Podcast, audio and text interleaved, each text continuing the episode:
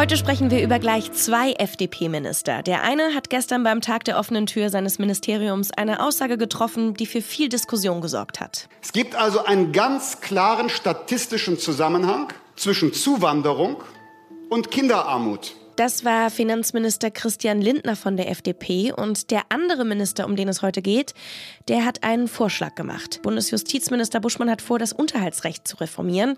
Was das genau bedeutet, darüber sprechen wir auch. Schön, dass Sie uns zuhören. Wir sind Was jetzt, der Nachrichtenpodcast von Zeit Online. Ich bin Hanna Grünewald und der Redaktionsschluss für diesen Podcast ist 16 Uhr. Am Wochenende hatte die Bundesregierung eingeladen zum Tag der offenen Tür. Ein schönes, gemütliches Fest für die ganze Familie. Und dann lässt Christian Lindner einen Satz fallen, der ein Nachbeben hat. Insgesamt ist in Deutschland die Kinderarmut aber noch vergleichsweise und, wie ich finde, indiskutabel hoch.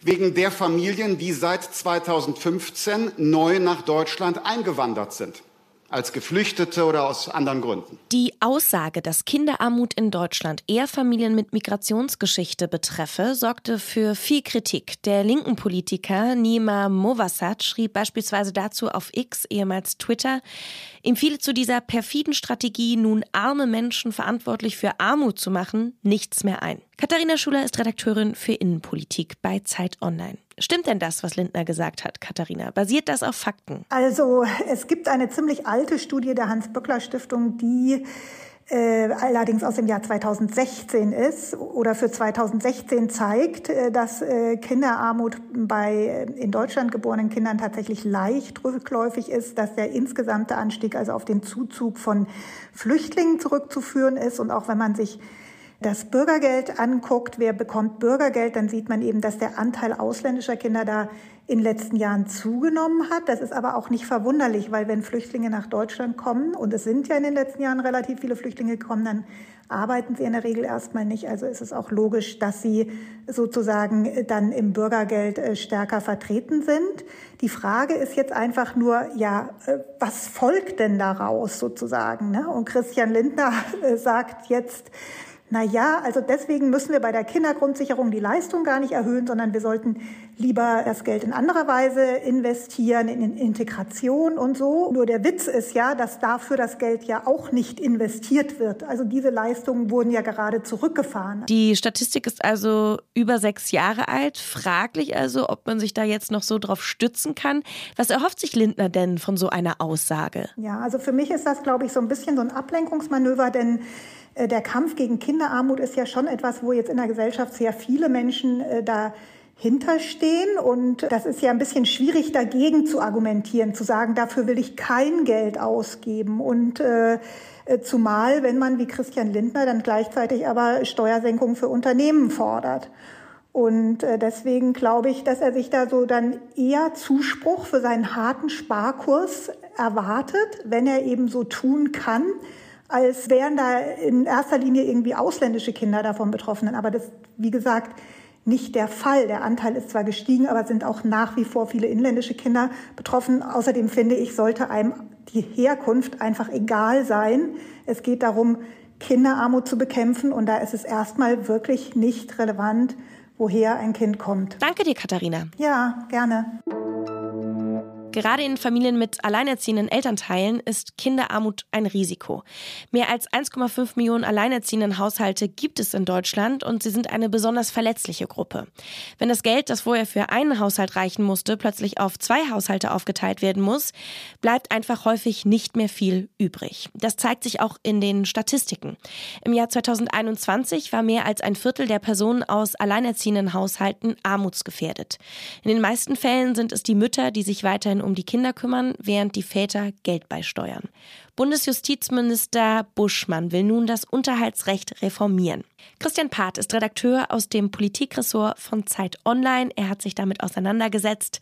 Was genau will Buschmann denn ändern, Christian? Der Justizminister hat vorgeschlagen, dass Väter entsprechend der Zeit, die sie sich für ihre Kinder nehmen, also getrennte Väter, entsprechend dieser Zeit Unterhalt zahlen müssen und nicht wie bislang den Satz, den die Düsseldorfer Tabelle vorsieht. Das ist jene Tabelle, die den Unterhalt regelt. Und das heißt, jeder getrennt lebende Vater, der sich weniger als die Hälfte im Monat um sein Kind kümmert, muss aber einen vollen Unterhalt bezahlen. Und ähm, das wird von vielen Leuten, von vielen Vätern, Betroffenen als sehr ungerecht empfunden.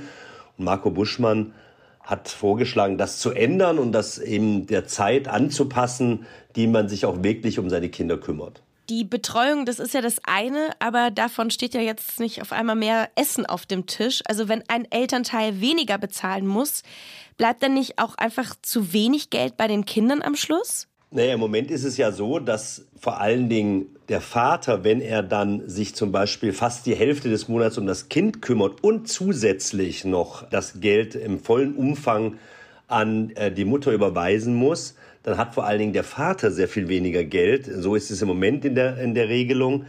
Und ähm, er wird damit vor allen Dingen in eine prekäre Lage mit untergebracht, denn äh, er hat möglicherweise, er kann, er muss alles abgeben bis zum Selbstbehalt. Und ähm, es bleibt ihm unterm Strich sehr wenig Geld und dementsprechend würde ihm dann und den Kindern, wenn sie denn bei ihm sind, auch weniger Geld zur Verfügung stehen und damit vielleicht auch weniger Essen, das dann auf dem Tisch steht. Aber wir reden ja vor allen Dingen jetzt hier über diese Väter, die sich ohnehin schon engagieren und kümmern und eben nicht um die Väter, die das gar nicht tun. Also das muss man ja immer auch wieder berücksichtigen dabei. Bei der Reform scheint es ja auch darum zu gehen, Väter zu motivieren. Aber wie soll das denn eigentlich die Mütter, die ja häufig prekär leben, finanziell unterstützen? Was der Gedanke dahinter ist, ist, dass Väter, die sich kümmern, in dieser Zeit sind natürlich die Kinder dann auch bei den Vätern. Die Mütter haben dann möglicherweise auch Gelegenheit, ja, bessere Jobs anzunehmen, nicht mehr nur in ja, prekären Teilzeitjobs zu arbeiten, sondern sich da vielleicht auch auf dem Arbeitsmarkt anders zu positionieren. Dann wiederum eben auch mehr für die Altersvorsorge zu, zu sorgen. Also das ist, ich glaube, das ist das Vorhaben äh, oder der Gedanke, der dahinter steckt. Ob das jetzt in der Praxis äh, sich dann auch so zeigen wird, dass das auch klappt, das ist nochmal eine andere Geschichte. Wir haben hier jetzt der Einfachheit halber von Vätern gesprochen, weil das die bei weitem häufigste Konstellation ist. Das Gesetz gilt aber natürlich auch für Mütter, die Unterhalt zahlen. Danke dir, Christian. Sehr gerne. Wer sich im Iran nicht richtig kleidet, dem drohen künftig hohe Geldstrafen, Ausreisesperren oder auch Haft. Und was richtig ist, das bestimmt natürlich das islamistische Regime in Teheran. Die Kommission des Parlaments hat dem Gesetzesentwurf zur sogenannten Strafreform der Kopftuchpflicht zugestimmt. Als Beispiel von schlechter Kleidung nennt das Gesetz für Frauen übrigens kurzärmelige Hemden oder zerrissene Jeans. Bei Männern sind es kurze Hosen oder Tanktops. Die Strafreform ist eine Reaktion der politischen Führung auf die Proteste gegen die Islamische Republik, die im Herbst 2022 begonnen haben und die vor allem von Frauen angeführt werden.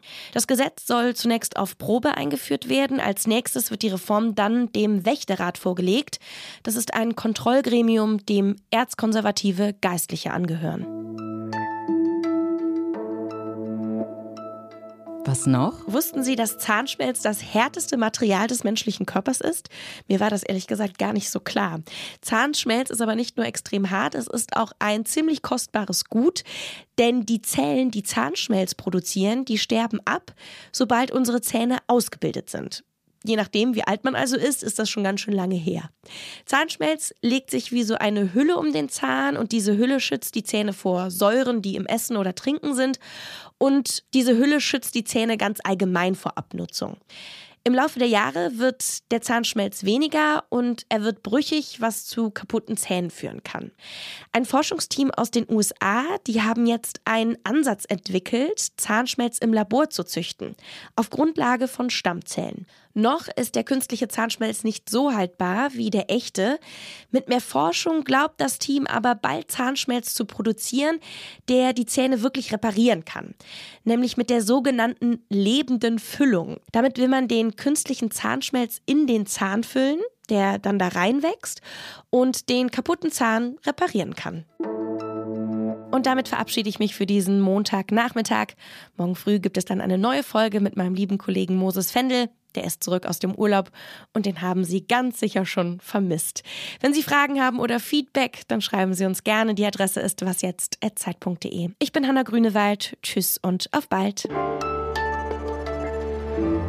Es gibt noch einen kleinen Tipp, damit der Zahnschmelz sich nicht so schnell abnutzt, hilft es scheinbar, eine fluoridhaltige Zahnpasta oder Mundspüllösung zu nutzen.